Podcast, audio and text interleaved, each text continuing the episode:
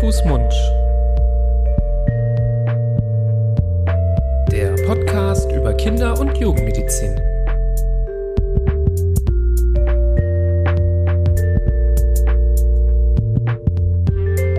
So, ihr Lieben, herzlich willkommen zu einer neuen Folge Hand, Fuß, Mund. Grüß Gott, Niklas. Hi Florian. Hi.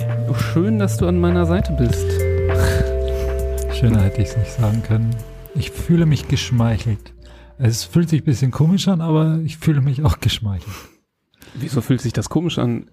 Das, dafür habe ich jetzt kein Verständnis, dass du das jetzt so sagst, aber ist okay, wir lassen das jetzt einfach so stehen.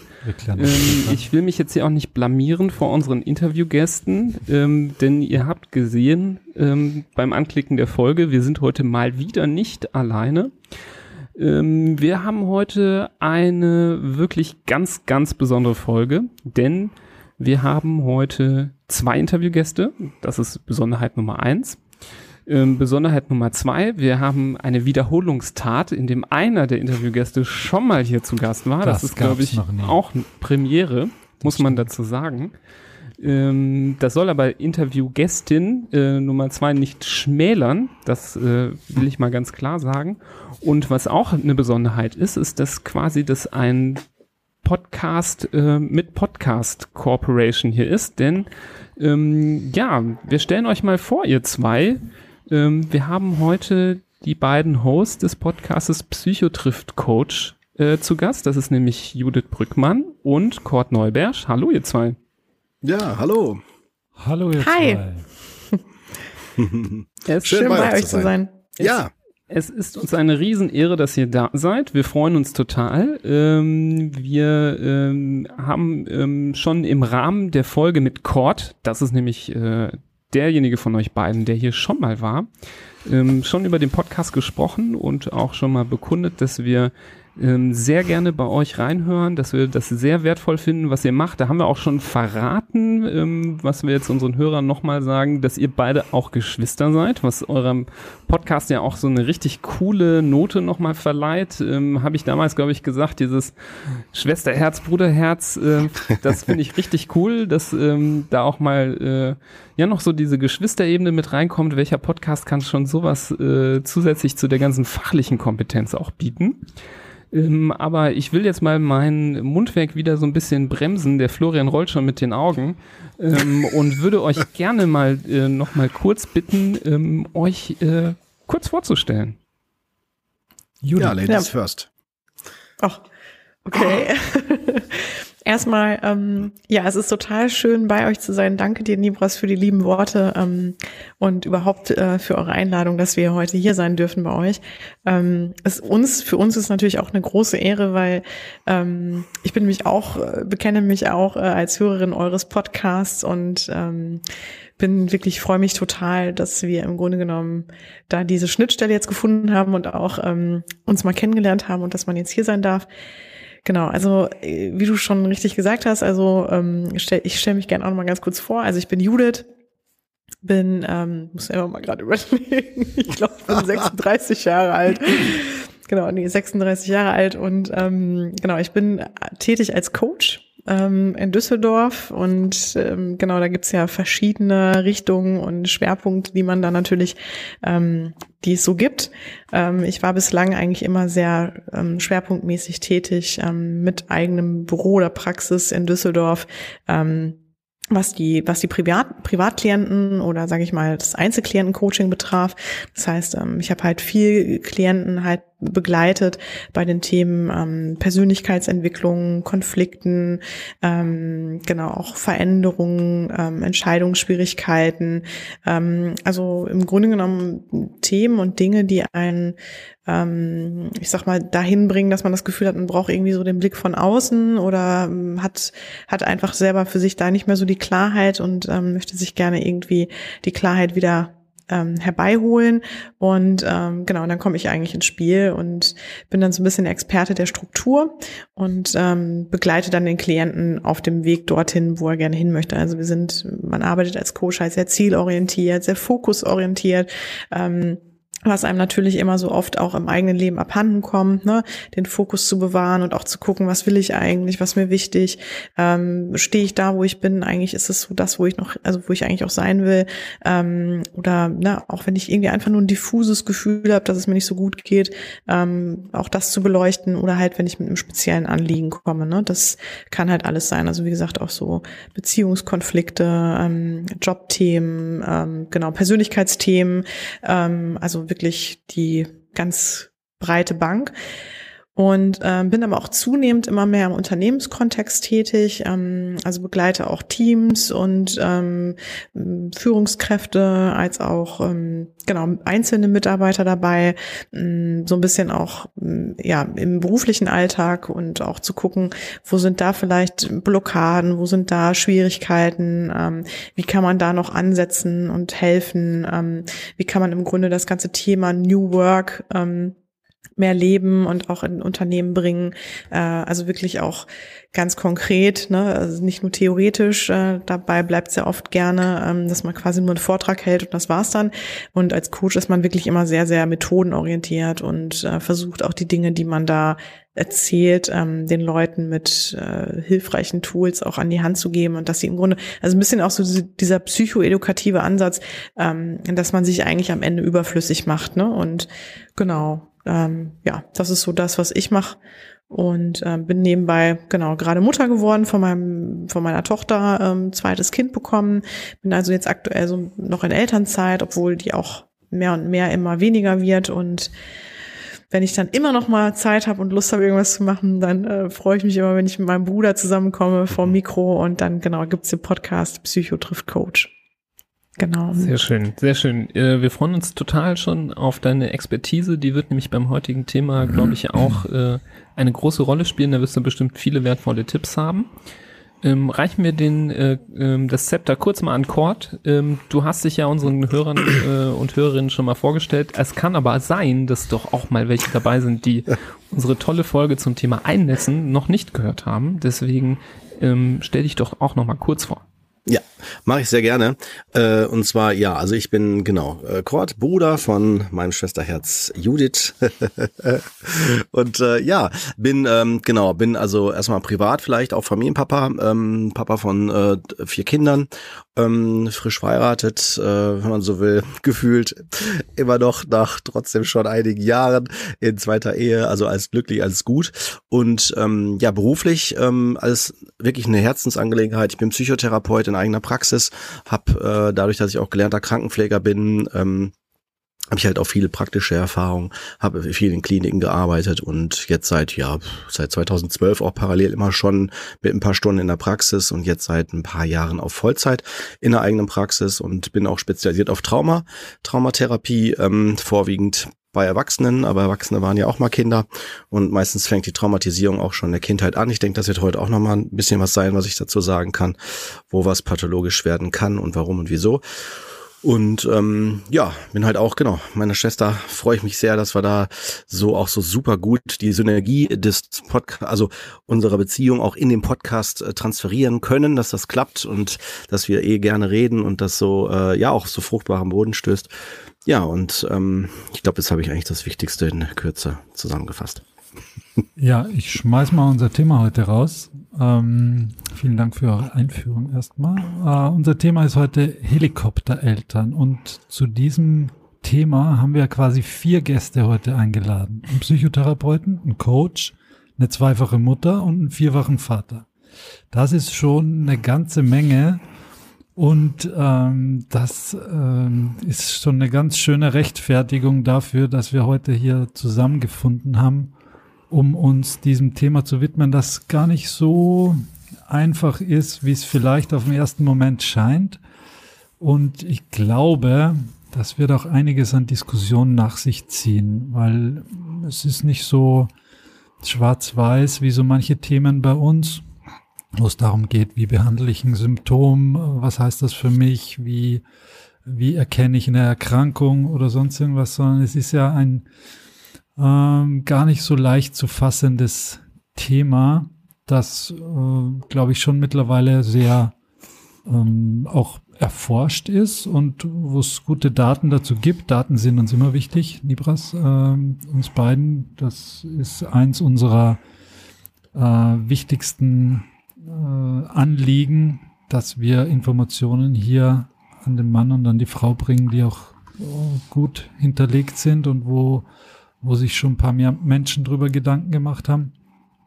Aber äh, nichtsdestotrotz gibt es da sicher subjektive und andere Meinungen zu dem Thema, die mh, hm, wahrscheinlich für Zündstoff auch sorgen werden. Mal gucken.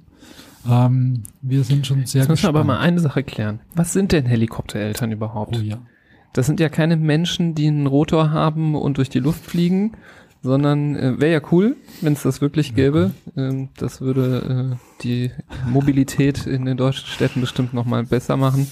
Ähm, nein, es ist ja nur wirklich ähm, eine Metapher für Eltern, die ja anscheinend ähm, so viel Fürsorge gegenüber ihrem Kind, und das ist ja erstmal nichts Schlechtes, ähm, aufbringen, dass sie gefühlt wie ein Helikopter über dem Kind ähm, immer fliegen und immer in der Nähe sind, über das Kind wachen von oben. Das ist, glaube ich, auch ein bisschen, das spielt auch eine Rolle, dieses von oben herab äh, auf das Kind schauen und auch auf die Umgebung des Kindes ähm, von oben herab. Er hat ja so eine negative Konnotation auch, ähm, weil man dann ähm, ja äh, Sachen negativ bewertet, die unten stattfinden ähm, und so dass ähm, die Erziehung des Kindes äh, teilweise sehr stark beeinflusst durch eine solche Verhaltensweise. Da gibt es kein ähm, Helikoptereltern ja, nein, sondern da gibt es wahrscheinlich alle möglichen Graustufen, Abstufungen ähm, von äh, Extremfall zu so einer Neigung, ähm, solche Verhaltensweisen vielleicht mal zu zeigen.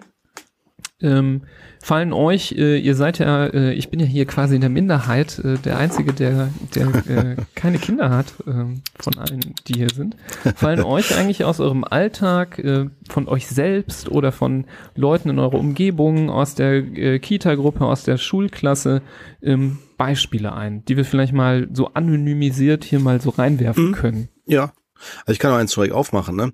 Also äh, ich weiß, dass ich, ähm, ich würde mich jetzt nicht als Helikoptervater bezeichnen und mhm. vielleicht nochmal zu sagen, Helikopter im Sinne von überfürsorglich, ne?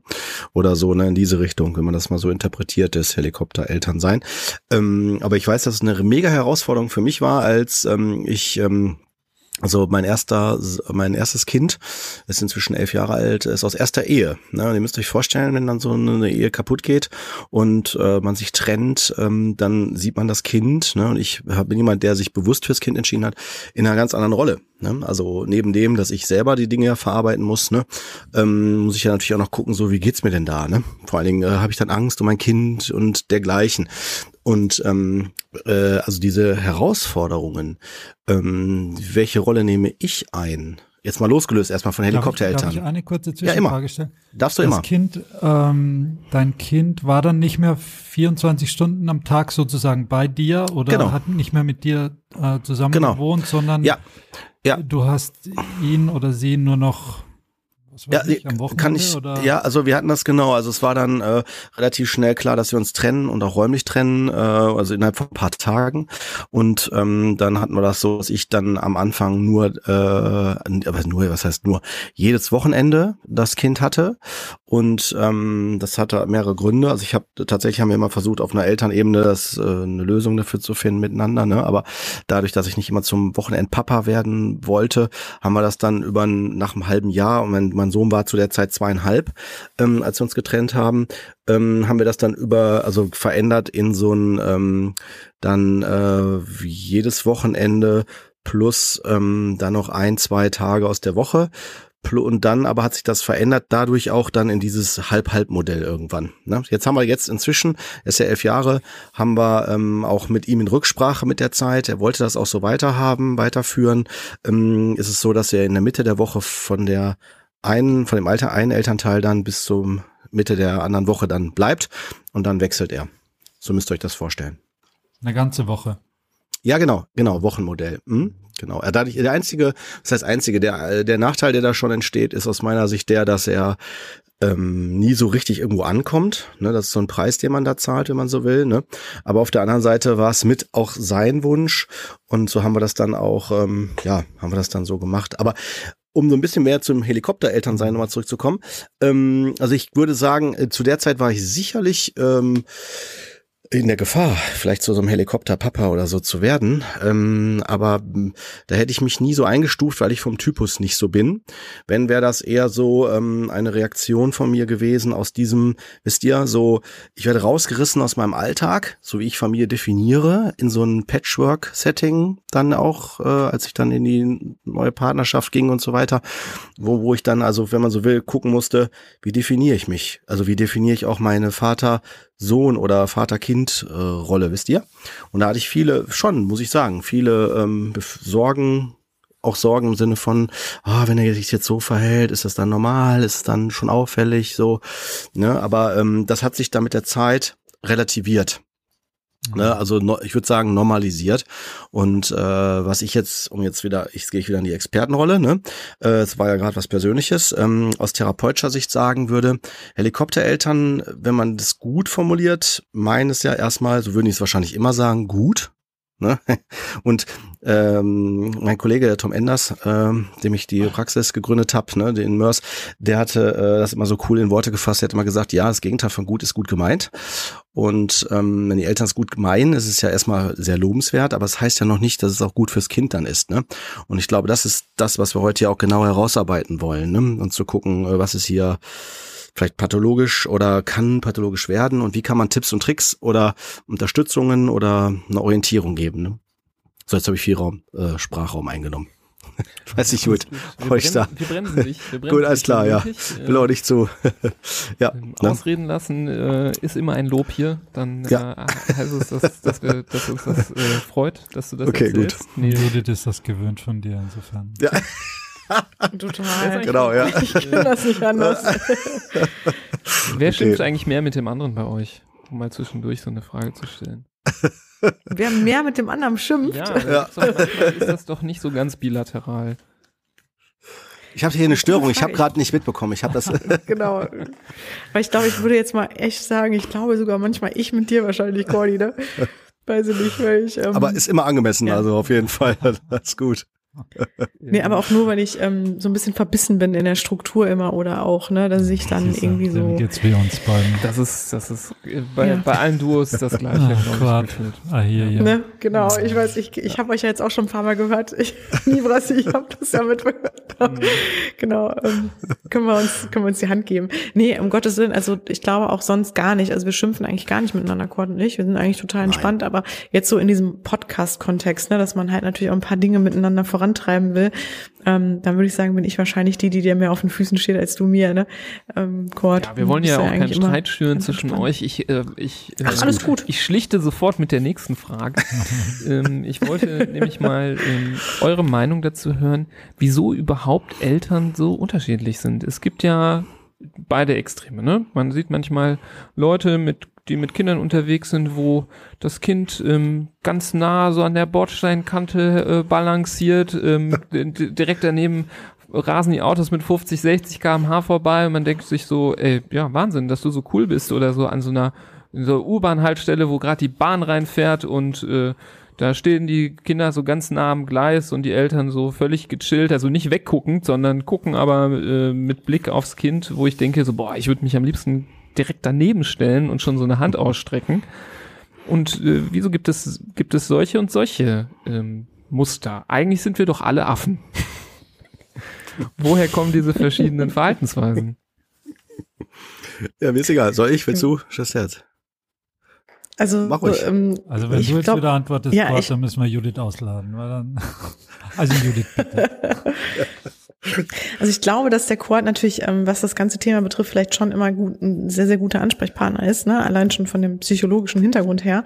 Ähm, ich muss auch ehrlich gestehen, also ich bin jetzt nicht auf Eltern zum Beispiel spezialisiert oder das, ähm, dass ich jetzt sagen könnte, ich habe da wirklich irgendwie ähm, eine klare Expertise oder sowas, ne, sondern ich kann aber natürlich schon so ein bisschen was dazu sagen, worauf es, glaube ich, bei diesem Unterschied häufig ankommt. Und zwar ähm, sind wir alle, haben wir alle so unsere Persönlichkeiten und haben natürlich auch alle unsere Erfahrungen und ähm, äh, ne, sind natürlich verschieden geprägt. Und ich glaube, ähm, dass vieles natürlich darin begründet ist, wie bin ich selber aufgewachsen, ähm, wie ist mein Bild davon, wenn ich ein Kind habe, ähm, Also äh, was hat das auch für eine Funktion, das Kind? Habe ich zum Beispiel natürlich, ist das ein absolutes Wunschkind, ne? Habe ich da irgendwie jahrelang Schwierigkeiten gehabt, ein Kind zu bekommen und dann ist es endlich da?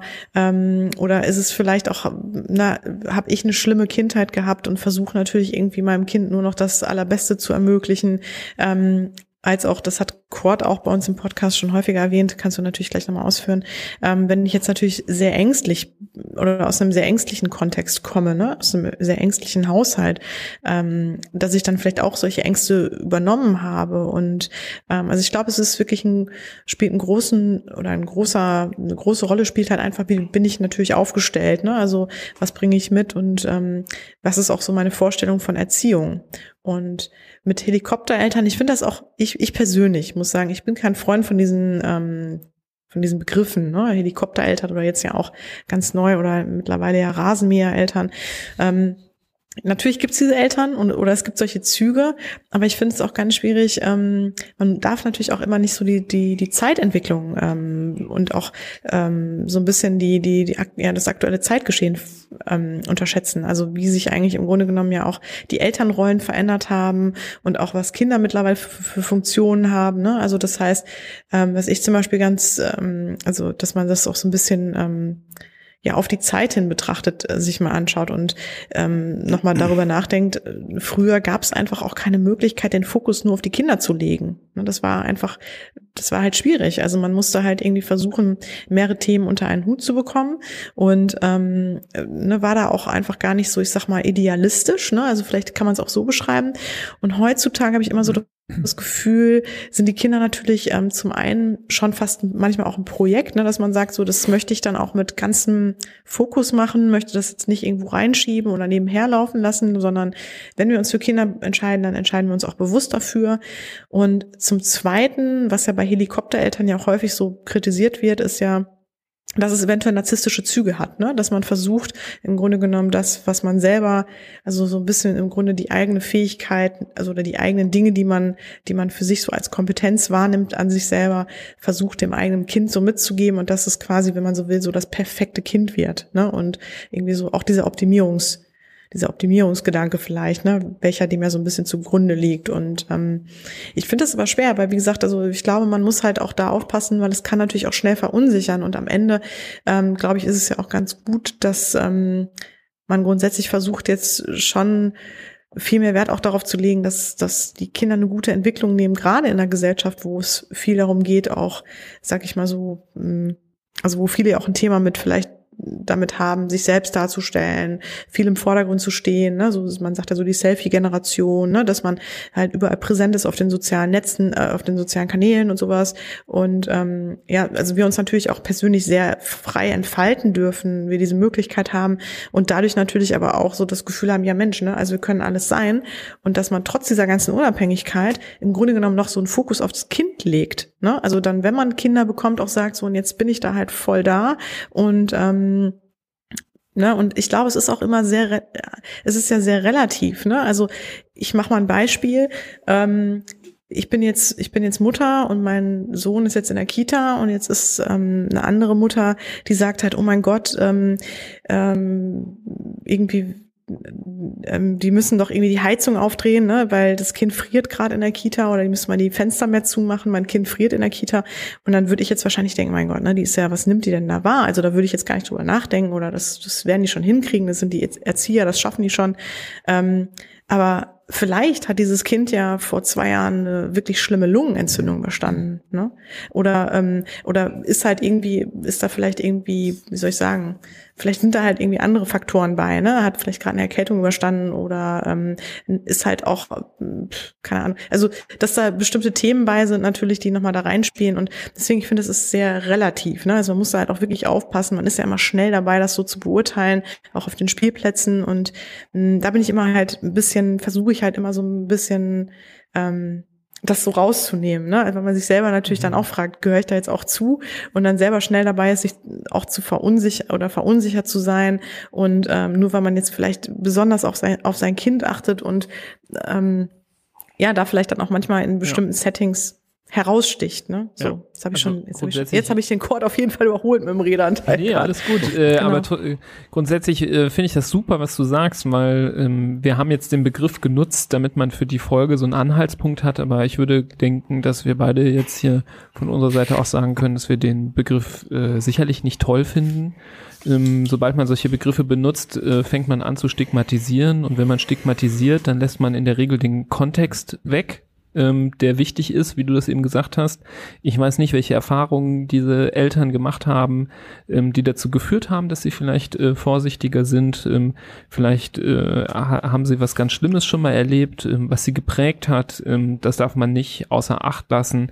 Ähm, aber das sind genau diese Faktoren, die du so schön zusammengefasst hast, die ja aus verschiedenen Gründen, das kann die eigene Erziehung sein, das können Erfahrungen aus der eigenen Kindheit sein, die zusammengefasst als Puzzlestücke dann so ein Bild ergeben, ähm, wie man vielleicht so tickt und wie tolerant oder wie ängstlich oder wie entspannt man dann am Ende ist. Ne? Ich glaube, es ist relativ Total, wahrscheinlich, total. dass man als Elternteil vielleicht kein Helikopter-Elternteil ist, aber dass man durchaus schon Aktionen gesetzt hat, äh, Verhaltensweisen an den Tag gelegt hat, die eigentlich einem, die eigentlich Helikoptereltern zugeschrieben werden würden. Ich glaube, sowas ist in jedem fürsorglichen, liebenden Elternteil kommt sowas vor. In, in der einen Durchaus. oder in der anderen Situation. Ich glaube, problematisch wird's, wenn wenn es in jeder Situation oder fast in jeder Situation dazu kommt und äh, dadurch dem Kind jegliche Freiheit geraubt wird und äh, da werden wir gleich noch drüber sprechen. Aber ich glaube, so in Ansätzen und punktuell kann sich keiner davon freimachen, dass er äh, auch ich, also ist das schlecht, wenn ich zu meinem Sohn sage, wenn er auf der Leitplanke balanciert, ey, pass auf, weil wenn du da runterfällst, da fahren die Autos mit 80 an dir vorbei. Ja, natürlich ist das, kann man das als Helikopterelterntum abstempeln, aber eigentlich muss man auch dem, ist es trotzdem in der Natur des Menschen, genauso wie es in der Natur jedes Säugetieres oder jedes Tieres ist, man muss dem Kind auch mitgeben, ähm, wie es durchs Leben kommt. Und also das ist eine, sicherlich eine Gratwanderung, die das wird ganz schön kompliziert werden, das auseinanderzunehmen. Eine eine Ankündigung hätte ich noch. Ähm, die letzte Frage, die heute gestellt werden wird an euch beide, wird sein, was sind denn die idealen Eltern aus dem Garten- und Fahrzeugbetrieb? Wenn nicht Helikoptereltern und Rasenmähereltern, was ist denn euer, euer Bildnis der idealen Eltern? Da könnt ihr jetzt mal schön nachdenken. Ich hätte, ich hätte schon die Antwort, aber das, wirklich? kommt am Ende. Oh. Aber kommt am Ende. Würde ich jetzt mal teasern, genau. Ne? Genau, Aber teasern. Noch nicht, noch nicht verraten. Nee, mach ich nicht. Aber was ich sagen wollte ist, ähm, vielleicht um da anzudocken, weil er das hier sagt, finde ich wichtig. Ähm, das ist, wir haben das Thema, das dürfen wir nicht unterschätzen. Ähm, wir haben eine eine Veränderung auch in den über die Generationen hinweg. Ja, wenn früher, äh, von, wenn ich von früher rede, meine ich 50 Jahre so als grobe Orientierung. Ähm, da war das so, dass sehr häufig, also ich bleibe jetzt mal abs- absichtlich in der westlichen Region, ne. Ähm, war es so, dass wir mehrere Generationen unter einem Haus, äh, unter einem Dach gelebt haben, ja. Und wenn, da konntest du auch gefühlt zehn Kinder großziehen alleine, nur wenn du alleine warst. Also alleine meine ich ohne familiäre Unterstützung, sondern nur als Papa, Mama, wo du es selber managen musst, ne. Äh, da kannst du auch zehn oder zwanzig Kinder halt großziehen, dann mit, wenn du Oma, Opa und alle möglichen Leute um dich rum hast. Ähm, aber das ist ja so, dass sich das immer mehr so hinentwickelt hat zu dem, äh, wir müssen gucken, dass wir es selbst geregelt bekommen, also über diese, über diese Generation. Und dadurch ist auch der Erwartungsdruck auch gestiegen. Das ist etwas, was auch die Wissenschaft so festhält. Und wenn wir noch ein bisschen ein paar Zahlen raushauen wollen, können wir sagen, dass so 10 bis 20 Prozent ist schon so die Dimension, wo man schätzt, das könnten schon so der Bereich sein, wo es um Helikoptereltern geht. Aber auf gleicher Ebene wenn wir schon so gucken, was gibt es für Auffälligkeiten, kann man auch sehen, gibt es aber auch die, die vielleicht eher verunsichert sind. Also die eher so, so, so einen ängstlichen Bereich gehen, in so, also nochmal ein ganz anderer äh, Bereich, also eine ganz andere Grundmotivation. Und man muss wissen, man muss wissen, dass aber 70 oder ungefähr 70 bis 80 Prozent, je nachdem welche Statistik man nimmt, ne, kann man sagen, das sind alles, äh, sag mal, die, die eher unproblematisch oder wo wir ähm, jetzt äh, irgendwelche Normen das ist auch die Frage, was heißt Norm, ne? Aber wenn wir sagen, das ist ein normales Elternverhalten, ja. Ähm, und um es vielleicht mal kurz runterzubrechen, ich für mich ist immer normales Elternverhalten, wenn wir, es gibt ja keinen Elternführerschein, wenn wir in unserer, in unserem äh, Eltern werden und dann sein, äh, mitwachsen, mit dem Kind wachsen. Ich halte es für eine aus therapeutischer Sicht total noch oder auch Sicht als Vater total unrealistische äh, Vorstellung, wenn man denkt, ich weiß alles und ich muss jetzt mein Kind erziehen. Also ich bin der Wissende und mein Kind wird jetzt zu einem Menschen erzogen, bis er dann irgendwann aus dem Haus geht mit 18. Ne? Sowas von idiotisch, äh, weil ich lerne doch genauso viel über das Kind. Also nicht, dass das mein Kind jetzt mir was beibringen muss, aber das ist ja, es ist ja, es ist ja nicht einseitig, es ist ja keine Einbahnstraße, wisst ihr, wie ich meine? Also ne, ich nehme mal, ich nehme mal einen Klassiker und dann habe ich, dann habe ich damit gebe ich euch das wieder sofort das Redeanteil, Redeanteil zurück, ist doch das, wenn die Kinder in, den Kindergarten gehen. Das ist doch der, der, der Paradebeispiel schlechthin. Deswegen gibt's doch die Eingewöhnungsphasen doch auch. Weil wenn das Kind da abgibst und das Kind weint, ja, ist ja auch normal, dass ein Kind weint, wenn es da zum ersten Mal in so einen fremden, bedrohlichen Kindergarten-Setting reingebracht wird. Und das Kind weint dann da so, äh, ne, wo dann die Mutter denkt, oh, das hole ich jetzt in drei, äh, früher war das ja ohne Eingewöhnungszeit, ne, so in vier, fünf Stunden ab. Da steht bestimmt vier, fünf Stunden da weinend und dann äh, hole ich jetzt weinend auch wieder ab, ne, wisst ihr? Na, das ist der Quatsch mit Soße. Also so, Glück ne? Hat, hat der Kindergarten Fenster und man dreht sich um, guckt einmal durchs Fenster und ja, sieht, wie das ja, Kind lachend ja, zur Erzieherin genau. oder zum Erzieher läuft und ja. äh, rumspielt. Ja, ja. Genau, genau. Ne, das ist so ein Beispiel also dafür, ne? Und dann lerne ich das ja. Ich ich würde auch auf jeden Fall noch eine Sache ergänzen, die ich, find, die ich auch finde, die ganz, ganz wichtig ist und auch häufig unterschätzt wird. Ähm, früher zum Beispiel haben wir uns ja auch noch gar nicht so sehr mit uns selbst beschäftigt. Also ähm, ich würde mal sagen, so erst seit den letzten 20, 30 Jahren kommt ja dieses ganze Thema auf Persönlichkeitsentwicklung, sich selbst wahrzunehmen, bei sich selbst hinzugucken, zu reflektieren, zu schauen, was habe ich eigentlich, was bringe ich alles so mit, ne? Was habe ich dafür für eigene Themen, ähm, auch Dinge, die ich natürlich aufarbeiten will. Also jetzt auch, ähm, wo man jetzt vielleicht auch mal ein bisschen in unsere Bereiche Bereiche reingehen kann, ähm, dass natürlich überhaupt ein Coach relevant wird, dass der Core natürlich sich auch vor Anfragen nicht mehr retten kann. Ähm, das hat ja auch alles mit dieser Entwicklung zu tun. Ähm, wie wir uns mittlerweile mit uns auseinander, also mit uns auseinandersetzen. Ähm, so und wenn jetzt so eine Generation ähm, Kinder bekommt, ne, dann geht die natürlich ganz anders in die Erziehung als Eltern, weiß ich nicht, vor 50, 60 Jahren, die gesagt haben, es geht erstmal darum, dass die Kinder überhaupt gesund bleiben und gesund groß werden ne, und sich entwickeln. Also es geht erstmal nur darum, ähm, und denen natürlich schon auch die, sag ich mal so, die Basic Skills mitzugeben. Aber ich glaube, denen war noch gar nicht so klar, ähm, was vielleicht bestimmte Themen auch ähm, nachhaltig äh, vielleicht Schwierigkeiten für die Kinder bedeuten könnte. Ne? Also so in der Persönlichkeitsentwicklung. Ähm, und also da wurde einfach gar nicht so ein Fokus drauf gelegt. Man hatte den für sich selber nicht und ähm, deswegen hat man den natürlich auch bei den Kindern überhaupt nicht ähm, auf dem Schirm gehabt. Und ich glaube, das darf man halt auch nicht vergessen, ne? dass man jetzt heutzutage natürlich auch so denkt und auch sehr verunsichert ist, dass man halt denkt, oh mein Gott, wenn ich jetzt zum Beispiel irgendwie, ähm, weiß ich nicht, meine, mein, mein Stress oder meine Ungeduld oder mein, meine aktuell schlechte Laune meinem Kind jetzt oder mal auf mein Kind übertrage oder das Kind das irgendwie mitbekommt, ähm, kann es kann es dann vielleicht automatischen Schaden davon ähm, tragen, ne? Oder ähm, wie wo könnte ich an welchen Stellen nehme ich Einfluss im Grunde genommen auf seine Persönlichkeit oder seine Entwicklung, die dann an den Stellen aber vielleicht wichtig gewesen wäre, ne? Also zum Beispiel das Thema Einnässen, ne, was ihr ja zusammen besprochen hattet, oder das ganze Thema so auf Toilette gehen, ähm, genau, also inwieweit mache ich Druck oder auch keinen Druck. Ähm, also man macht sich ja, glaube ich, heute als Eltern ganz anders Gedanken, während man wahrscheinlich früher gesagt hat, ich stelle jetzt hier den Pott hin, den kleinen Pott, wo der, wo das Kind halt reinmachen kann. So, und entweder das geht drauf oder nicht, oder, oder, keine Ahnung, wird dann einfach in, Busch, in, in den Busch gehoben. Ähm, und heute hat man da halt einfach, glaube ich, ein, ja, ein anderes Mindset. Ne? Ja, oder es war einfach so und die Eltern haben jetzt nicht großartig überlegt, liegt's an mir, dass der jetzt äh, in der Nacht noch, äh, noch nicht stubenrein ist. Und genau, ganz mein, genau. Der, Mensch wird immer gläserner äh, mit jedem Jahr und jedem Jahrzehnt, das vergeht. Und natürlich auch die Kinder, die immer früher äh, Handys haben und immer mhm. früher da ganz eng äh, an zu Hause angekoppelt sind.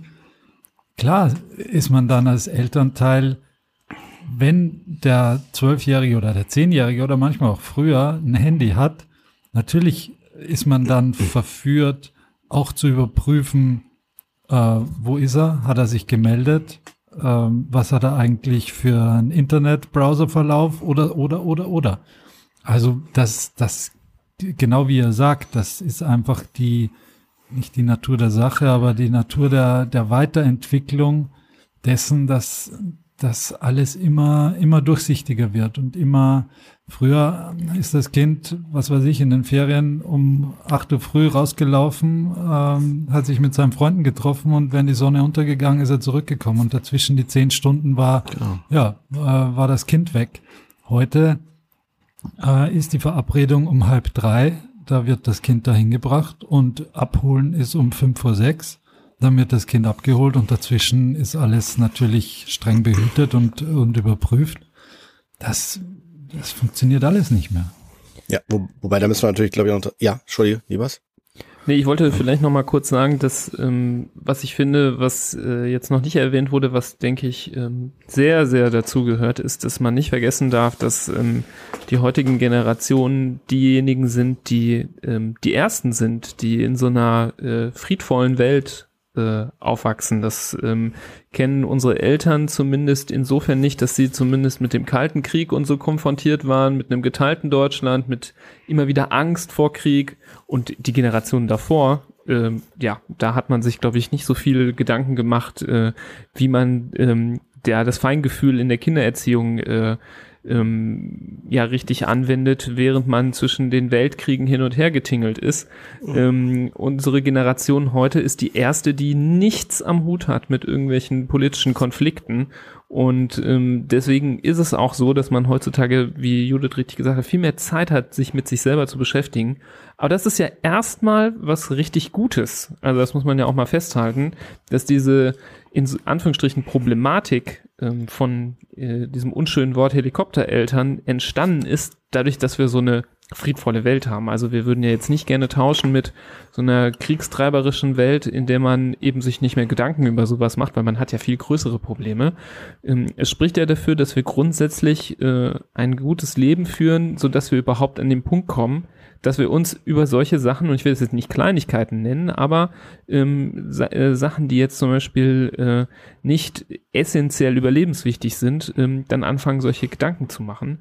Und vielleicht versuchen wir jetzt so ein bisschen rauszuarbeiten, ähm, was die Gefahren sind, die dadurch drohen, indem man äh, eben Überhütung oder Überfürsorge ähm, so unkontrolliert zulässt. Weil wenn wir schon so miteinander äh, selbst reflektiert sind, dann wäre das ja auch schön, wenn man erkennt, wenn man zu überhütend äh, oder zu überfürsorglich ähm, erzieht und ähm, wie man, also man muss sich ja erstmal bewusst werden, was kann passieren, wenn ich das jetzt so 18 Jahre oder länger noch durchziehe, ähm, um dann zu verstehen, ähm, was der Sinn dahinter sein könnte, vielleicht diese Verhaltensweise zu erkennen und anzupassen. Mhm. Mhm. Genau. Also Vielleicht, vielleicht was Allgemeines dazu, um das noch weiter zu sensibilisieren. Ähm, jetzt könnten ja natürlich so vielleicht betroffene Eltern, die ein klares Konzept haben von Erziehung und äh, wo ich jetzt sagen würde, die sind auch schon an der Grenze zu Helikoptereltern oder sind vielleicht auch voll drin, die dann aber aus, aus der eigenen Perspektive sagen, ja, mein Kind braucht das doch aber oder fordert das auch ein oder wenn mein Kind irgendwie doch zu viel hat, dann wird es das schon irgendwie sagen, ne, wenn es ihm zu viel werden würde, wenn ich dann immer dabei klucke oder alles wissen will, was ja auch äh, symbolisch als Helikopter gemeint ist. Sie schwirren ja immer um die, um diese Kinder, äh, über die Köpfe der Kinder. Und Rasenmäher meint ja sogar auch noch dann äh, dieser Aspekt, dass man dann sogar noch interveniert, dass man sogar schon Konflikte aus dem Weg räumt oder da noch richtig äh, invasiv reingeht. Ne? Und äh, wir wissen aber, ähm, das sage ich jetzt aus fachlicher Sicht, dass Kinder nicht so funktionieren. Äh, das hat was mit, wie Judith schon sagte, mit der Persönlichkeitsentwicklung auch zu tun, äh, dass die einfach immer sagen, hey, es ist mir hier zu viel. Ja, Kinder machen das viel subtiler. Dann fangen die an mit Bauchschmerzen oder werden aggressiver woanders oder werden angepasster. Und Franz Rupert, den ich sehr schätze als Professor, der hat noch letztens bei, bei, bei seinem Jahreskongress gesagt, Angepasstheit ist im Grunde genommen oder kann auch eine Ausdruck sein von äh, durch Trauma. Also dieses nach dem Motto sich ganz zurücknehmen, dieses sich einfach irgendwo in so eine Nische reingeben, um bloß nicht Widerstände oder äh, so Konflikte zu schüren, dass das irgendwie wieder in so eine Reibung geht, wisst ihr? Da, da habe ich immer das mhm. symbolisch schon ein bisschen die Mutti, die so einen Dackel auf dem Arm über die Straße trägt. Ich bin jetzt kein Hundespezialist, aber äh, es sieht für mich schon von außen ganz komisch an, wo ich mir denke, der hat doch Beine. Darf der nicht laufen oder hat der was oder kommt der gerade aus dem OP oder äh, wisst ihr, ne? So. Mhm. Als Beispiel, nur als Beispiel jetzt überspitzt, ne? Mhm. Und das, damit will ich sensibilisieren. Es ist leider nicht so schwarz-weiß, dass Kinder einen das direkt sagen und sagen, hey, das ist total doof. Das machen vielleicht Pubertierende nochmal aus ganz anderen Gründen. Aber ähm, das fängt ja schon hier mit dem Helikopterelternsein ja schon ganz früh an. Ne? Und das sagen auch die Forscher, die sagen, Kinder perfekter Mütter, die sind nämlich angepasster, aggressiver oder äh, was weiß ich, sind verunsicherter oder trauen sich selber das gar nicht mehr zu. Ne, wenn dann die Eltern, wisst ihr, auch so ein Beispiel, ne, wenn der Papa dem Kind Lego beibringen will, was macht der Papa? Kind, du hast das noch nie gemacht, ich zeig dir mal, wie das geht, baut das komplett alleine auf und dann soll das Kind dann damit spielen und dann denkt sich der Kind so, ah, ja, weiß gar nicht, wie das geht, aber denkt sich, toll, Papa, wie das gemacht hast, ne? Ja, und die Kinder kennen, kennen ja nichts anderes. Die werden ja von wahrscheinlich von frühester Kindheit an so behandelt äh, und so er, erzogen, aber so behandelt. Da, da regt sich ja keiner auf dagegen ja. und sagt, äh, äh, Mama, kannst du mal jetzt, ich bin schon zehn, äh, kannst mal anders zu mir sein, weil es war die letzten zehn Jahre so und es wird die nächsten zehn Jahre so sein und wenn er Pech hat, die nächsten 30 Jahre. Ähm, und das, der kennt der oder die kennt ja nichts anderes. Insofern gibt's, wird's da keine Rebellion dagegen geben, außer genau wie du sagst, in der Pubertät, wo es einfach vielleicht in dem Moment gegen alles eine Rebellion gibt, aber nicht, weil weil das Kind das Gefühl hat, irgendwas ist da falsch gemacht worden. Ich mache nochmal was ganz deutlich. Ich bin davon überzeugt. Ich glaube, da gibt's, ich habe doch keine Studien dazu gehört, ne? aber ich bin davon überzeugt, dass äh, früher sehr dominante Eltern, ne, die dann wirklich auch durch Strafen mit Schläge oder äh, was weiß ich, Liebesentzug reagiert haben und äh, alles sofort abgemäht haben, wenn ein Kind nicht so gehorcht hat, äh, wie man das will, dass die tatsächlich so unselbstständig werden, also in ihrer Autonomie so gehemmt werden, dass die tatsächlich, wenn dann irgendwann die abnippeln, ja, die äh, diese äh, Pädagogen, ja, auf Lebzeit, ähm, dass die dann tatsächlich so irritiert sind, dass die wirklich lebensunfähig werden. Also tatsächlich habe ich selbst eine ambulanten Pflege erlebt. Also dass die dann wie erwachsene Kinder bleiben, ja, und dann nicht wissen, wie es weitergeht. Und wisst ihr, was dann passiert? Das sind die. Partner, der genauso ist wie die Eltern erstens das oder wenn sie das noch nicht mal können, weil sie sich noch nicht mal trauen, in die Kommunikation zu gehen, weil das hat auch mal Mama oder Papa gemacht, meistens Mama, dann äh, hast du das Problem, dann besaufen die sich. Das ist äh, ein Phänomen, das früher sehr häufig war. Dann werden die nämlich zu ganz starken Alkoholikern, die sich einfach nur betrinken und zu Hause rumhängen. Und dann hast du vielleicht noch eine ferne Tante oder eine Nachbarin oder irgendjemand, der dann da irgendwie mal einen Blick drauf hat, wenn überhaupt. Mhm. Ne? Ich glaube, also ich glaube, finde es auch ganz wichtig, dass man auch nochmal sich natürlich bewusst macht, ähm, bei Helikoptereltern, warum ähm, geht denn dieses Elternteil jetzt so in diese, ich sag mal, in diese Überbehütung? Ne? Also welche Funktion steckt denn dahinter? Ne? Ist es in dem Moment irgendwie, was kompensiert es denn? Also ähm, wir müssen, also ich glaube, wenn wir als Eltern geben wir natürlich immer wahrscheinlich 80 Prozent von uns in das, was wir dem Kind mitgeben. Ne? Also ähm, es ist ja total schwer, einfach zu sagen, ich lasse mein Kind so aufwachsen, wie es halt ist und charakterlich und versuche es halt wirklich ähm, sehr laufen zu lassen. Also quasi gebe dem Ganzen ganz viel Raum, also auch dem Charakter und sowas ähm, weil wir natürlich einfach auch geprägt sind oder weil wir bestimmte Dinge auch ähm, Vorstellungen haben und äh, ja vielleicht auch bestimmte Ängste mitschleppen von früher halt ne? oder ähm, allein schon bestimmte Erziehungsthemen von früher so mitbekommen haben und davon nicht ablassen können. Also das finde ich auch ganz interessant. Das habe ich halt schon ziemlich oft im Coaching, dass ich zum Beispiel jemanden sitzen habe da, ähm, der halt sagt, ich, wenn ich jetzt das so mit dem Kind mache ähm, oder für mich ist das so, das ist ganz wichtig, dass das so mit unserem Kind gemacht wird und dann kommt ein Partner und macht irgendwie alles, macht das ganz anders und damit habe ich ein Riesenproblem. Also das kann ich ganz schwer aushalten. Ne? Und ähm, und dann, wenn man aber dann im Grunde genommen mal versucht, so mit dem Klienten da zu gucken, ähm, aber warum denn? Ne? Warum, warum, warum hältst du da so dran fest? Warum ist dir das so wichtig? Ne? Ähm, es ist nicht vielleicht auch interessant, irgendwie mal diesen anderen Blickwinkel aufzuzeigen dem Kind, also von dem Partner und auch eine andere Herangehensweise und so weiter, ne? Sondern also, dass man im Grunde dadurch ja auch eine andere, einen anderen Aspekt da dem Kind vermittelt.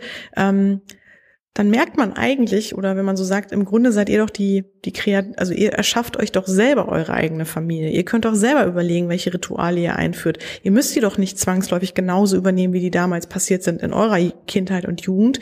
Aber das fällt wirklich vielen so schwer, ähm, von Dingen, die sie selber erlernt haben, dann abzulassen und von bestimmten äh, Mustern. Und also, dass man die dann auch automatisch einfach übernimmt, so von den eigenen Eltern und sich auf einmal ertappt dabei, dass man sagt, dass man bestimmt vielleicht auch eine Redewendung genauso formuliert, wie man die von den Eltern kannte und die vielleicht sogar auch von den Eltern gar nicht gemocht hat. Aber man hat sie in diesem Moment, benutzt man sie, weil man es einfach, ich sag mal, nicht anders kannte. Man hat von diesem Modell gelernt. Ne, man hat von diesem Modell halt gelernt. Man hatte keine anderen Eltern. Und das hat sich, hat sich natürlich gefestigt, hat sich geprägt. Und dadurch übernimmt man das und projiziert das mhm. natürlich auf die Kinder. Ne? Aber Jetzt so eine provokative Hypothese ist es, ähm, ist es, äh, kann man das auch vielleicht manchmal so sehen, dass man sich selber als Elternteil zu sehr in den Vordergrund stellt auch wenn man eigentlich denkt, man macht genau, das fürs Kind. Ähm, Darauf wollte ich hinaus auch. Entschuldigung, ja, ganz genau. Also das, das ist, glaube ich, die Frage, die man sich auch stellen muss. Wie viel Prozent, ähm, da wollte ich eigentlich so ein bisschen den, den Schwenk halt hinführen. Ähm, also wie viel Prozent von mir gebe ich denn da rein? Wie viel ist gesund? Oder ähm, und kann das auch reflektieren? Also kann auch sagen, okay, das ist jetzt meine Angst, ne? Das ist jetzt eigentlich, eigentlich ist ja alles gut. Das ist jetzt eher meine Angst, ähm, dass er da jetzt irgendwie das Glas fallen lässt, ne? Obwohl er das eigentlich schon zehnmal gemacht hat. Aber ich habe immer noch die Angst, dass, dass er das fallen lässt. Und selbst wenn er es fallen lässt, was würde passieren? Es wären halt ein paar Scherben auf dem Boden. Ne? Ich kann ihn da ja direkt irgendwie, kann ihm ja direkt sagen, ähm, bitte geh nicht, geh da nicht mehr durch oder so. Aber genau, also dass man sich da auch immer natürlich fragt, wo, ähm, mm, wie soll ich sagen, ähm, vielleicht, genau, also ist es dann natürlich auch wieder, was du auch am Anfang meintest, Florian, vielleicht auch drüber, ne? Also wo ist es dann auch zu viel? Ich glaube, das muss man. Jetzt mal ganz hart gesagt, ist das nicht auch irgendwie ein bisschen egoistisch, wenn ich dann sage, damit ich meinen Seelenfrieden habe und nicht äh, Angst haben muss, äh, nehme ich vielleicht meinem Kind die Chance, äh, mal einmal auf die Schnauze zu fallen, aber daraus mal für immer zu lernen. Also das ist ja manchmal auch, manche Dinge lernt man ja nur dadurch, dass man sie einmal falsch macht oder zweimal oder dreimal falsch macht. Das kann man, äh, das kennt ja jeder von uns. Man kann es hundertmal vorgesagt bekommen. Erst wenn man eigenhändig die Erfahrung sammelt, ähm, dann lernt man daraus. Und wenn man den Kindern immer wieder die Chancen wegnimmt. Ich rede jetzt hier nicht von diesem Beispiel eben mit dem Straßenrand, ja, da muss nicht das Kind einmal überfahren werden, um daraus zu lernen, ja.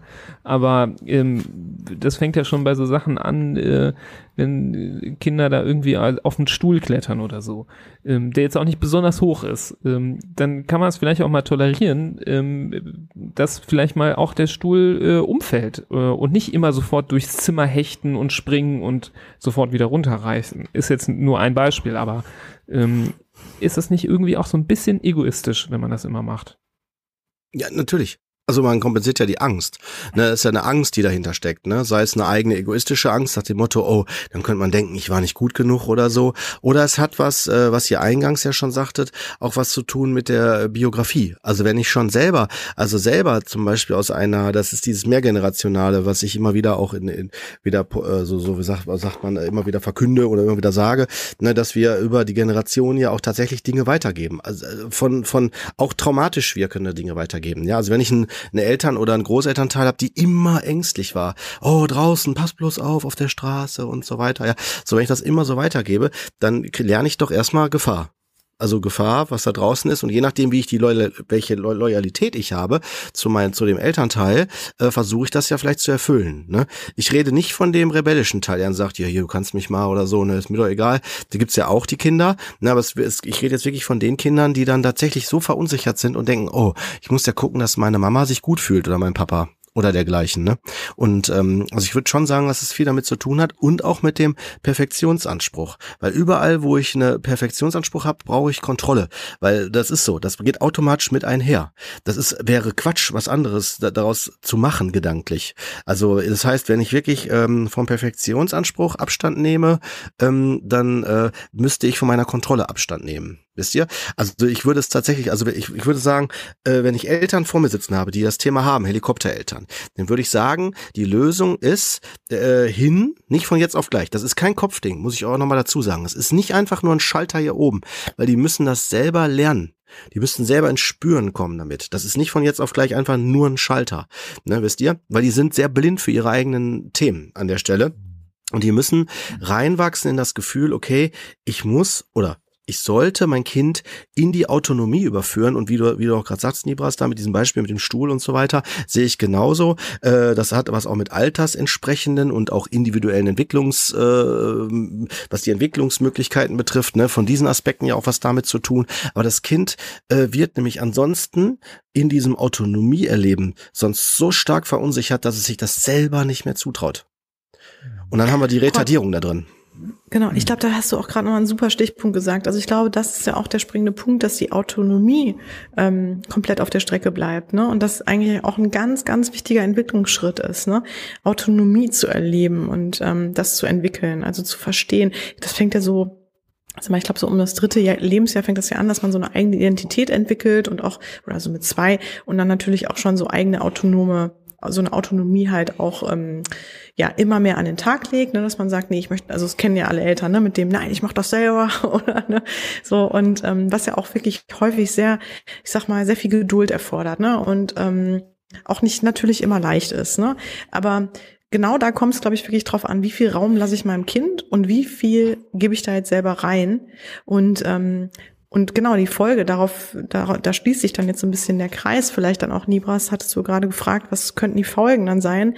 Ich könnte mir gut vorstellen, ähm, oder dass es dann so weit kommt, dass wenn dieses Autonomieerleben halt nie da war, ne, dass dann wirklich, ähm, also und das habe ich auch schon gehabt bei Klienten, dass sie dann wirklich auch im späteren verunsichert sind mit eigenen Entscheidungen, ne, oder mit eigenen Themen. Das Kurt ja auch gerade schon sagte, ne, also dass man dann für sich selber ähm, halt schnell auch in die Überforderung kommt oder auch gar nicht mehr so richtig weiß, was man selber will, weil man hat ja die Frage sich nie selbst beantworten dürfen, ne, was will ich denn eigentlich? Weil man hat es ja eigentlich immer schon beantwortet bekommen von den Eltern. Ähm, ähm, ne, also oder sich da auch selbst zu erfahren und zu wissen, war das jetzt das, was ich wollte oder nicht. Ne? Ja, ähm, und das ist normal, ne? Dann fürs Kind. Also weißt du, das kennst du ja nicht anders, wie du gerade sagtest, Judith, ne? Also weißt du, das ist dann so ganz, ganz normal. Ist doch gut. Die interpretieren das vielleicht sogar noch als was Tolles so als Liebe, wisst ihr? Also, dass man denkt so, oh, meine Mama oder mein Papa, die kümmern sich ja total voll um mich. Ne, also interpretieren das dann so und dann fällt das, das erstmal gar nicht auf. Und wenn die dann irgendwann vielleicht mal irgendwann einen Freund mit nach Hause bringen oder eine Freundin und die denken sich so, hey, warum sind denn die Eltern immer so oft hier drin oder kommen ins Zimmer oder warum, so wisst ihr, wie ich meine? So, und dann denken die sich dann auch so, was ist da los? Und dann wird vielleicht das Kind erstmal denken, hey, warum ist mein Freund so komisch hier? Die würden ja vielleicht erstmal gar nicht auf die Idee kommen, dass das da vielleicht mit der Mutter da oder wisst ihr, so, ne, mit dem Vater dann zu tun hat, ne? Aber lasst mich nochmal ein Extrembeispiel machen, weil das ist, glaube ich, das vielleicht auch was Hörer abholt, also was die Hörer teilweise auch abholt. Wenn ich zum Beispiel selber schicksalshafte Erlebnisse habe, nehmen wir mal das Beispiel, das erlebe ich immer wieder in der Praxis. Wenn, wenn man ein Kind verliert, sei es zum Beispiel durch einen Autounfall oder andere Dinge, dann kann, kann sich auf jeden Fall, wenn ich mir die Themen nicht angucke, das nachfolgende Kind mit hoher Wahrscheinlichkeit mit einer erhöhten Ängstlichkeit der Mutter äh, konfrontiert sehen. Wisst ihr?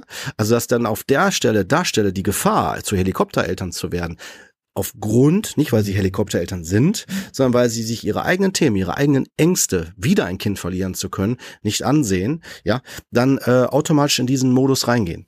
Mhm. Das ist so der, das Extrembeispiel sicherlich.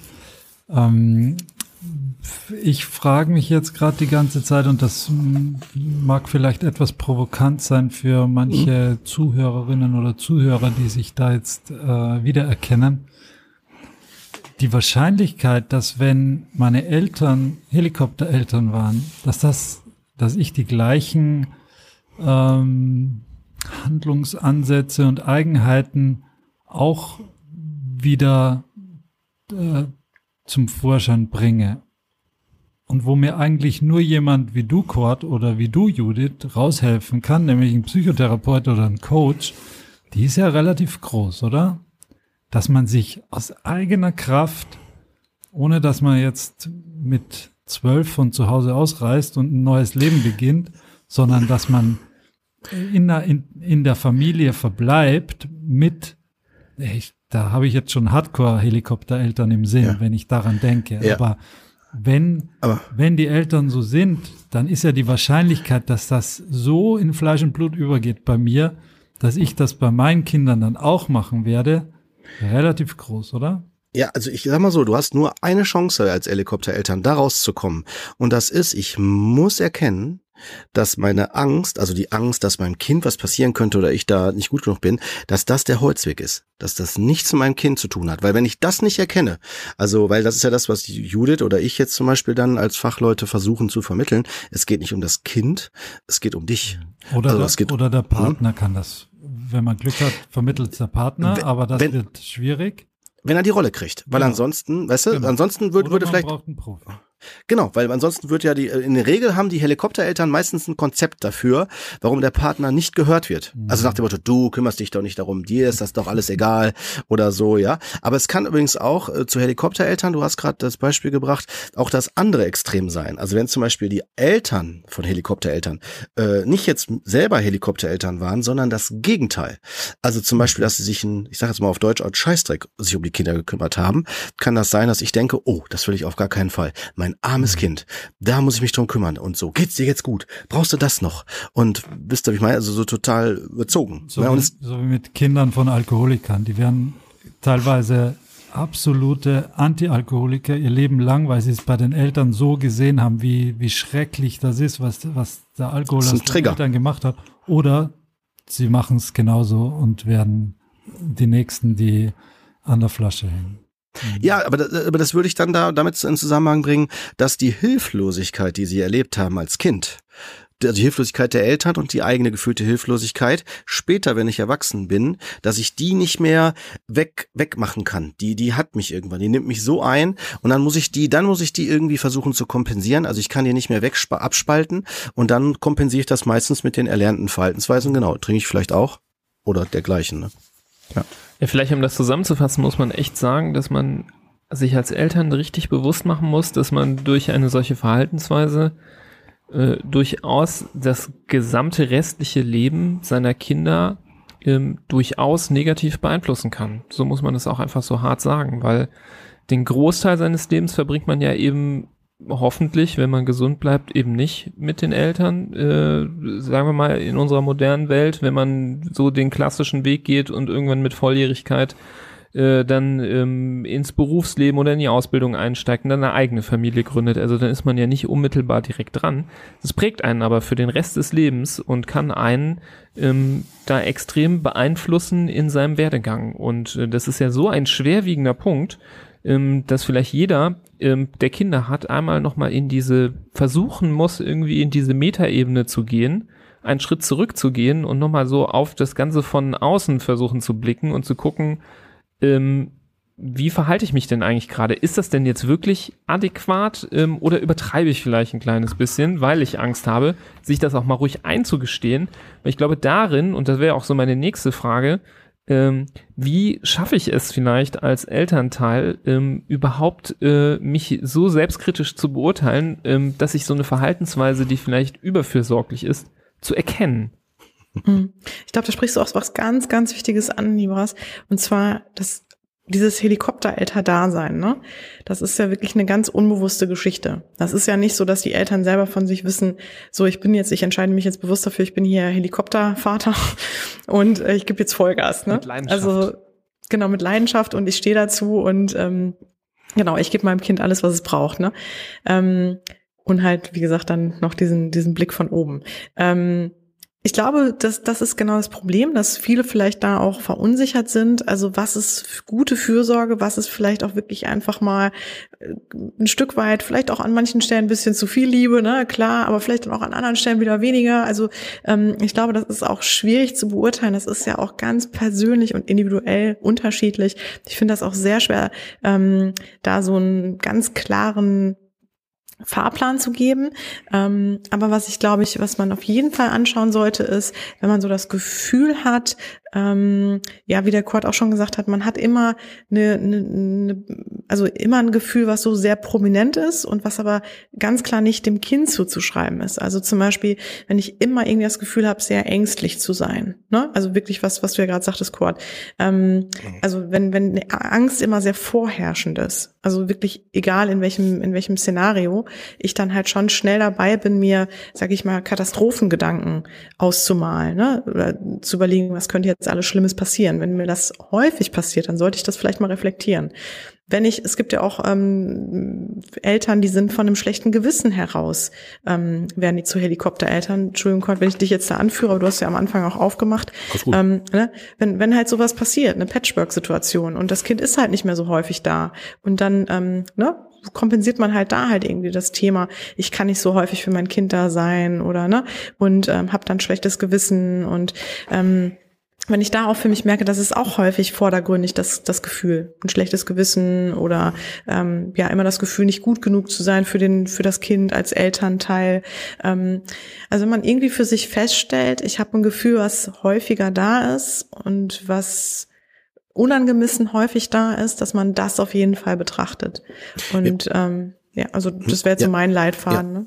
Finde ich super, Judith. Ich kann, kann den Ball auf jeden Fall, Schwester, jetzt noch mit aufgreifen äh, und mich da öffnen. Ähm, und zwar, ich habe das damals entschieden, dass ich mir dann Hilfe geholt habe. Ne? Ich habe mir dann zur Beratungsstelle, das würde ich auch jedem Hörer oder Hörerin, ne, die jetzt eh nicht in so einer Rolle wäre und verunsichert ist, äh, ist das noch normal oder ist es vielleicht schon zu viel? Und ich werde vielleicht aus meinem Umfeld verunsichert, weil der eine sagt, das ist zu viel, der andere sagt, das ist doch voll okay. Ne? Ist ja immer die Frage, wen ich frage. Also wenn ich zum Beispiel in meinem Umfeld nur so Helikoptereltern habe, würden die alle sagen, nee, ist doch doch voll normal, wisst ihr? Und deswegen, also wenn ich dann so das von einer neutralen Person hören will, so habe ich das damals gemacht. Ich habe dann halt die Beratungsstelle aufgesucht, die Elternberatungsstelle und das war eine super gute Sache. Also würde ich immer wieder empfehlen. Ne, das ist ja total niederschwellig, gar nicht therapeutisch, sondern mehr auch so äh, sachverhaltsklärend und auch teilweise so ein Stück weit in den Ressourcen unterstützend. Ne, so schon fast. Es geht schon, ich würde sagen, es ist eine Vorstufe, wenn du so willst. Ich hoffe, Judith, sonst korrigier mich bitte. So eine Vorstufe von Coaching. Also wir sind noch gar nicht im therapeutischen Setting, da sowieso noch lange nicht, aber ähm, dass man erstmal niederschwellig anfängt und wenn das nicht reicht, würde ich sagen, wäre Judith die richtige Ansprechperson. Und erst wenn es zu hardcore wird, also zum Beispiel ich habe mal deutlich, wenn Kinder extrem aggressiv werden oder so, ne? Also kennt ihr das vielleicht oder der, die Hörer kennen das vielleicht. Ich kenne das noch gut, ne? Also wenn ich dann gefragt werde, so was möchtest du denn jetzt auf dein Brot haben? Möchtest du jetzt Salami oder lieber Marmelade? Welche Marmelade denn? Und dann kriegst du 400 neue weitere Optionen aufgemacht und du denkst dir so, boah, irgendwann wird man so aggressiv. Denkst du so, ey, mach doch einfach, ey, oder so. Das ist am Anfang schön, ne? Und vielleicht ein anderes Kind, was vielleicht diese Nestwärme, sage ich mal, vielleicht nicht bekommt. Ich versuch's mal vorsichtig positiv zu formulieren, wird denken, oh, wie schön ist das denn? Ich würde mal froh sein, wenn ich überhaupt ein Pausenbrot kriege. Ja, ähm, ist das aber für das Kind halt, was zu viel davon hat, das wird dann, weil Liebe, zu viel Liebe, jetzt werde ich auch nochmal ganz deutlich in der Hinsicht, äh, kann auch wirklich dem Kind schaden und auch traumatisieren auf eine Weise, wisst ihr? Weil wenn es zu viel wird, das kennen wir übrigens, die, die Studien sind schon so weit, dass die das schon bei Schizophrenie festgestellt haben. Also äh, das sind ja Menschen, die eine, so wird sagt zumindest die Wissenschaft, eine Hirnstoffwechselstörung haben ähm, und die dann eventuell Stimmen hören können und dergleichen. Und ich kenne das auch noch aus meinem Psychiatrieeinsatz. Immer dann, wenn die Familie zu Besuch war, waren die äh, Betroffenen mit dieser, mit dieser Symptomatik viel auffälliger, viel mehr im Symptom erleben. Vor allen Dingen dann, wenn die Familie sehr emotional erdrückend war. Wisst ihr? Kennt ihr das? Wenn einer so, uh, so direkt schon ein so, ja, oder so Oma kommt, oh, ich muss dich jetzt knutschen, ja, so voll überzogen und dann denkt sich so, oh, Alarm, rückwärts raus, ne? So, das sind jetzt alles nur so Beispiele dafür, wie so, so Nähe, Distanz, auch so die Frage nach, was ist normal, was ist nicht normal. Und jetzt komme ich wieder zurück. Also Hilfestellung wären für mich bei dem, bei dem Selbsterkennen und bei der Orientierung auf einer niedrigsten Stufe erstmal eine Beratungsstelle. Wenn ich mir jetzt selbst äh, versuche, Hilfe zu holen, wie es heutzutage relativ häufig der Fall ist, und ich mal das Internet aufmache und die nächstbeste Suchmaschine bemühe, dann kriege ich ja vielleicht die Rückmeldung, dass das gar nicht so schlecht ist, dass das ja durchaus äh, erfolgreiche zumindest vom äh, Bildungsabschluss her erfolgreiche Menschen werden können, so gehelikopterte Kinder. Ja. Die, die machen ja. Uni, äh, dann denke ich mir, ja, genau, das, das will ich ja für mein Kind. Florian, kann ich dir was zu sagen? Total super, dass du den Ball noch hier reinspielst. Den greife ich auf und dann sage ich dir das. Die Studien müssten bitte weitergeführt werden. Weil das sind die, äh, die ich in der Praxis folgendermaßen erlebe. Das sind die, die dann tatsächlich so schön nach Mama und Papa mit Schulranzen oder dann irgendwann vielleicht Studiumtüte geschafft, äh, dann ins Leben gehen, vielleicht überall eins plus haben und dann so funktionieren und irgendwann sich fragen, will ich das überhaupt noch? Und dann vielleicht so ab der Mitte des Lebens, spätestens dann, wenn vielleicht Mama und Papa tot sind oder der fünfte oder sechste Ehepartner abgehauen ist, wenn er nicht kompatibel war, ich mir frage, will ich das überhaupt? Wisst ihr?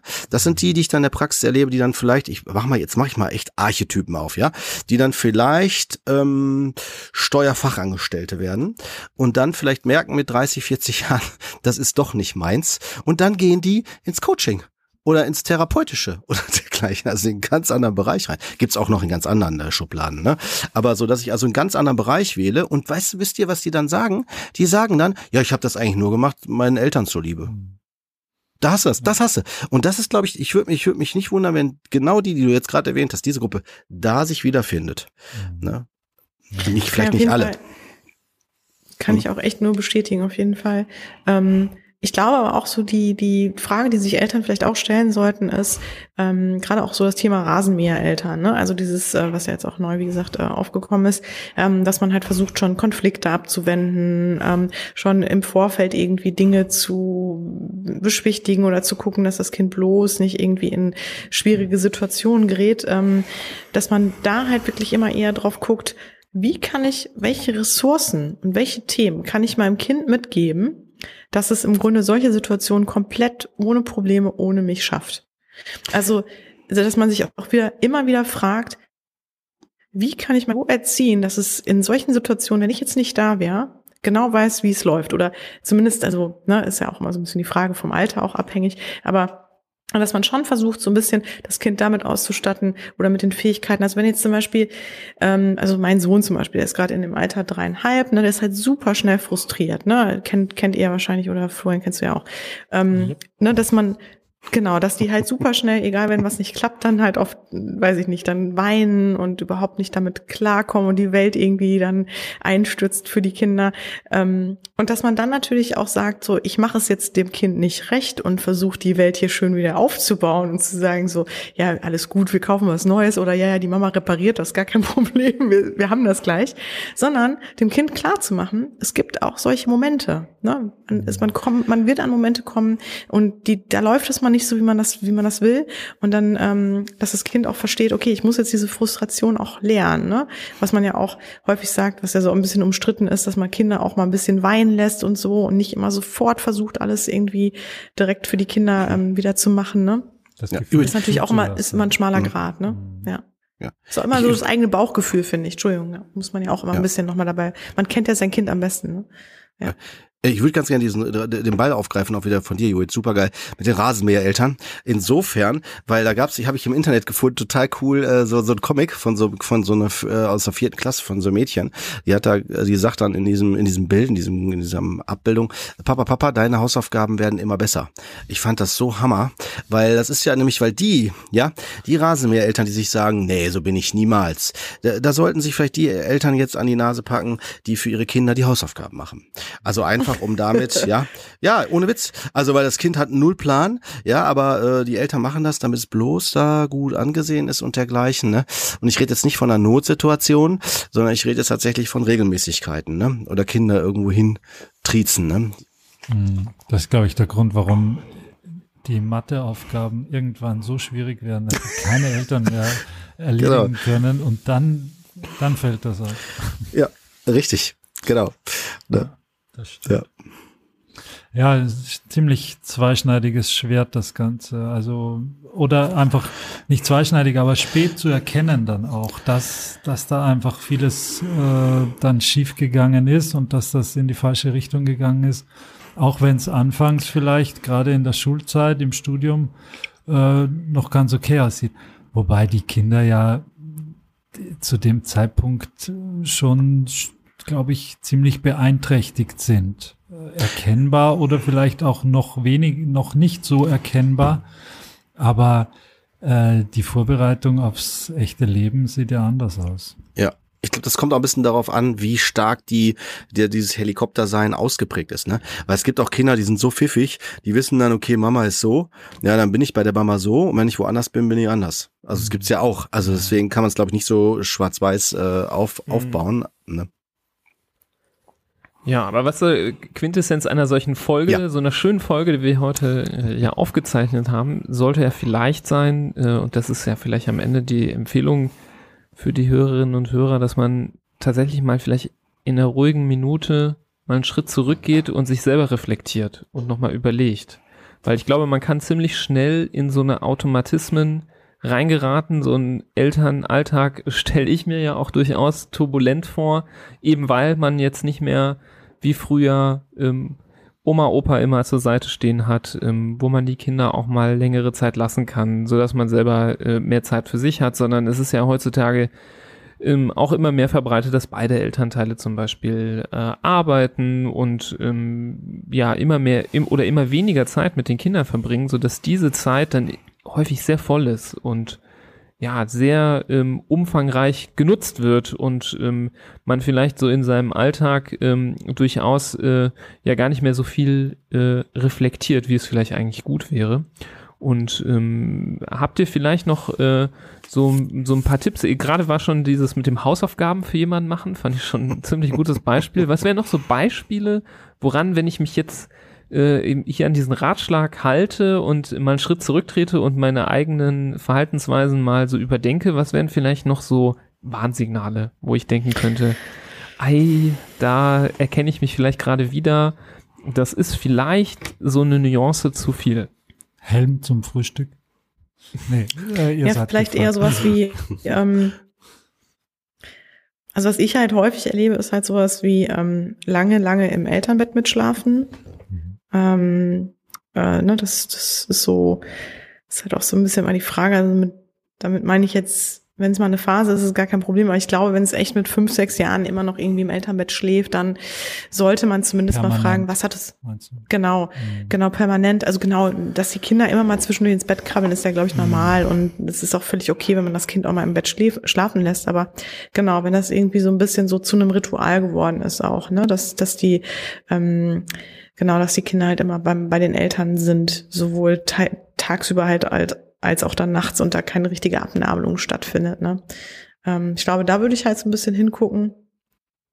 Ja, und äh, wie gesagt, wenn ich so überängstlich bin, ne, also wirklich immer gucke, weiß ich nicht, ähm, äh, alles immer zehnmal ähm, abzusichern und zu gucken, dass ja nichts passiert und dass man da vielleicht auch immer noch mal guckt und überlegt, so, hm, ist das denn noch, ist das noch angebracht oder ist es vielleicht ein bisschen drüber? Und meistens muss man ja auch mal dazu sagen, also ich finde, das erlebe ich weniger, ich weiß nicht, wie es dir, Kurt, geht aber dass beide Eltern so extrem sind. Also ich habe immer das Gefühl, einer ist so ein bisschen noch der entspanntere, sagt dann aber nichts mehr irgendwann oder irgendwie, ne, also ist dann so, entweder sagt er dann noch ein paar was, aber irgendwann sagt man natürlich auch nichts mehr, aber eigentlich ist, sind nicht beide unbedingt die, die die Auffassung so komplett so vertreten. Und dass man sich schon als Paar oder dass man sich als Eltern versucht, immer auszutauschen und auch immer gegenseitig zu reflektieren und zu sagen, Ne, was sagst du dazu? Wie hättest du wie hättest du es jetzt gemacht? Ähm, ne, und auch da das offen anzunehmen, wenn da auch mal Kritik kommt, weil der andere will einem ja in erster Linie eigentlich erstmal nichts Böses, sondern ist ja der Partner, der einen liebt und einem helfen will. Und ähm, ne, man will das zusammen auch gut meistern. Und deswegen, also vielleicht hilft das ja auch an manchen Stellen zu überlegen, ähm, wenn man sowas an sich feststellt, ne, den Partner da auch ruhig mit reinzunehmen, ne, auch mal ganz offen, also ohne, man hat ja häufig schon wirklich diese Dynamiken, ne, also die wirklich mal beiseite zu lassen, sich wirklich zu öffnen, wirklich zu ja. sagen, ich höre dem Partner jetzt auch zu und gehe nicht direkt auf die Palme, sondern nimm das jetzt einfach mal hin, ne, ja. man muss es ja nicht direkt annehmen und ändern, ich, ich nehme es einfach nur mal wahr, was der Partner äh, mir gerade sagt. Ja, finde ich mega die Stufe. Wenn man die kann, ist das so ein, ist das echt schon wie so ein, ja, ich würde sagen schon die halbe Miete. Ne? Aber in, so wenn ich jetzt an die Hardcore-Helikoptereltern ähm, denke, die, die würden das glaube ich gar nicht zulassen, weil die denken dann sofort, ja, dass du das sagst, war jetzt klar. Also so, die gehen direkt in diese, diese Rollen glaube ich rein. Und ähm, ich würde es glaube ich äh, nicht so festmachen an das, das, das, das, das, sondern mehr ähm, äh, ich glaube, dass es wirklich eher was Individuelles ist. Also ich denke zum Beispiel gerade an ein Kind, was gerade vielleicht so hm, versucht, selber eine Treppe hochzulaufen, vielleicht so mit anderthalb Jahren oder sowas, ja, wo man denkt, das macht es jetzt zum ersten Mal. Da würde ich jetzt, glaube ich, es nicht für gut finden, zu sagen, ja, in dem Alter, das können andere Kinder auch schon, soll mal alleine hoch, runter, runter. Und wenn runterfällt, lernt es sicherlich dann daraus. Das finde ich jetzt zu hart. Ne, auf der anderen Seite finde ich, muss man jetzt auch nicht bis zum dritten oder vierten Lebensjahr da immer hinterherhängen oder so. Ne?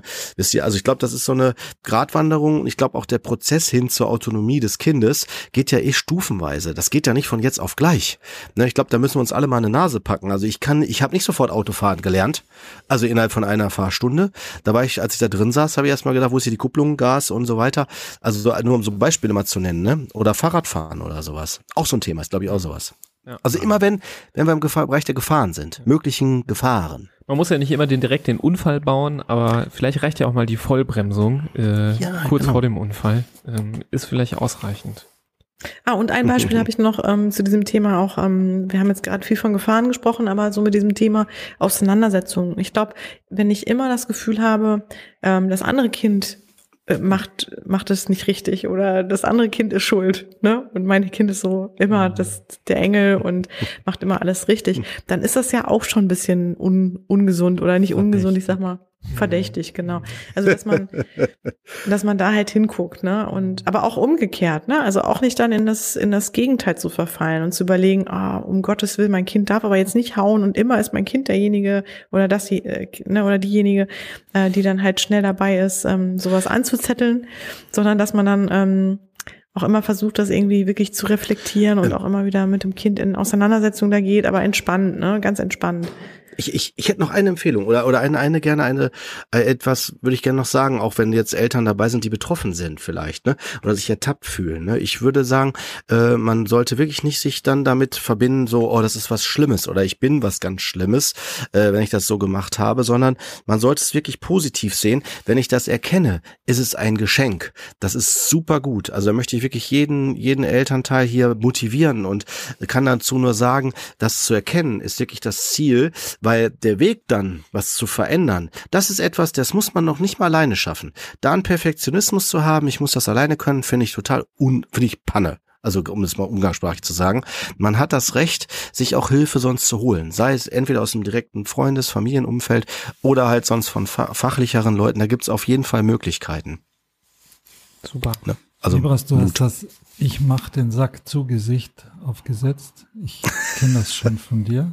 Aber, Ich glaube, das haben wir alle aufgesetzt. aber, Moment, äh, es ist Zeit, einen Begriff in die Welt zu setzen, der ab jetzt für sagen. das ideale Das hab ich- Elternbild steht. Habe ich nicht vergessen. Ich habe auch einen. Kurt, du hattest vorhin schon einen. Judith, ich weiß nicht, ob du äh, Muss ja aus dem Ausführungen, botanischen Gartenbereich sein. Ausführungen genutzt hast, um dir Gedanken zu machen. Es, mh, also ich glaube, es muss entweder ein Fahrzeug sein oder irgendwie aus dem Haushalt. Aha. Kurt, Okay. hau raus. Du hast gesagt, Ja. du hast einen.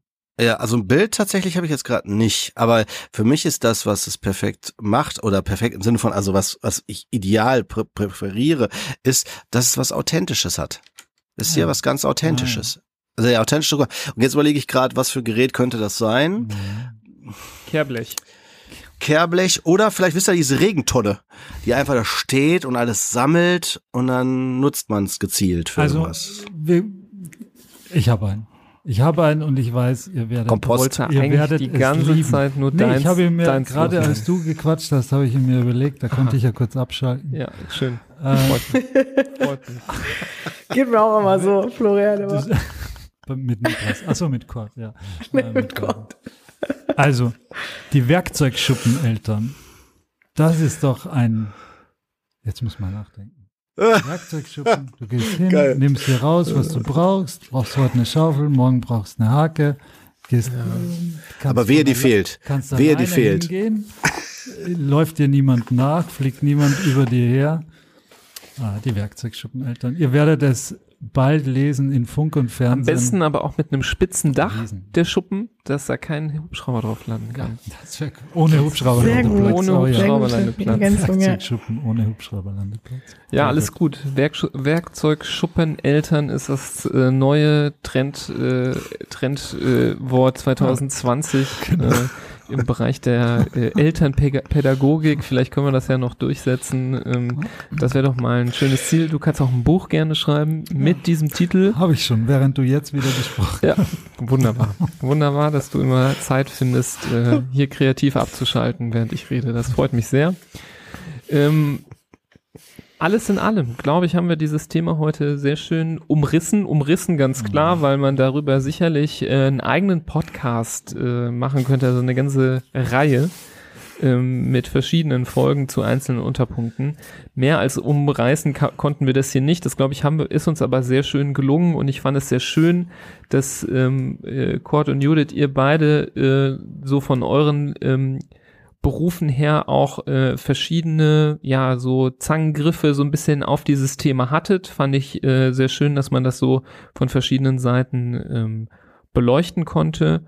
Ähm, ich denke mal, dass äh, bestimmt nicht äh, alle Hörerinnen und Hörer sich hier angesprochen fühlen, aber bestimmt auch äh, nicht alle ja, sich so unschuldig jetzt fühlen. Vielleicht der ein oder andere doch, der denkt, ja, ein bisschen ertappt, aber ähm, denke, dass, äh, oder ich hoffe, dass die meisten dann auch vielleicht ein bisschen froh darum sind, dass man ähm, auch mal so ein Thema hier kommuniziert hat, was äh, mal ja nicht direkt um das Kind ging. Bei uns geht's ja immer in der Regel viel mehr um das Kind und die Krankheiten beim Kind. Und hier haben wir heute vielleicht mal ein bisschen mehr über die Rolle der Eltern gesprochen. Und ähm, ja, ich würde mich sehr freuen, wenn ihr uns Feedback schickt zu dieser Folge. Ähm, gerne an info.handfußmund.de oder ihr schickt uns einfach äh, Nachrichten über Social Media. Da findet ihr uns ja ähm, wie bekannt. Ähm, lasst uns mal wissen, was ihr über dieses Thema denkt. Äh, fühlt ihr euch ertappt? Ähm, fühlt ihr euch äh, gerade voll angegriffen oder äh, ähm, ent, Habt ihr das Abo, ab, gekün Abo gekündigt schon für den Podcast, weil ihr denkt, äh, was labern die denn da für ein, für ein Gedöns? ähm, nein, das hoffe ich nicht. Ähm, zum Schluss möchte ich auch echt gerne nochmal die Empfehlung dalassen, auch in den Podcast äh, Psycho trifft Coach ähm, reinzuhören, ihn zu abonnieren, ihn zu feiern, so wie wir das machen. Ähm, Unbedingt. Und äh, ja, absolut. Und ähm, auch für beide Podcasts gerne, gerne, wenn ihr äh, schön findet, was wir machen, eine Empfehlung äh, weiterzuleiten, einfach den Podcast-Link kopieren, weiterschicken in euren Gruppen. Wenn ihr denkt, da sind noch andere Leute, die ihr kennt, die davon profitieren können, würden wir uns sehr freuen, weil eine persönliche Empfehlung ist einfach das, äh, die beste Werbung, die es gibt da draußen. So ja, schön gesagt. Ihr zwei, ich wünsche euch äh, ansonsten eine äh, möglichst ruhige Corona-Zeit weiterhin. Ähm, ich hoffe, euch dass auch. wir uns bald nicht mehr durch den Bildschirm nur sehen können, sondern auch äh, live und in Farbe. Ja, sehr gerne. Das wäre toll. Ja, das wäre echt schön. So eine kleine, eine richtige Runde machen um ja. so einen Tisch herum.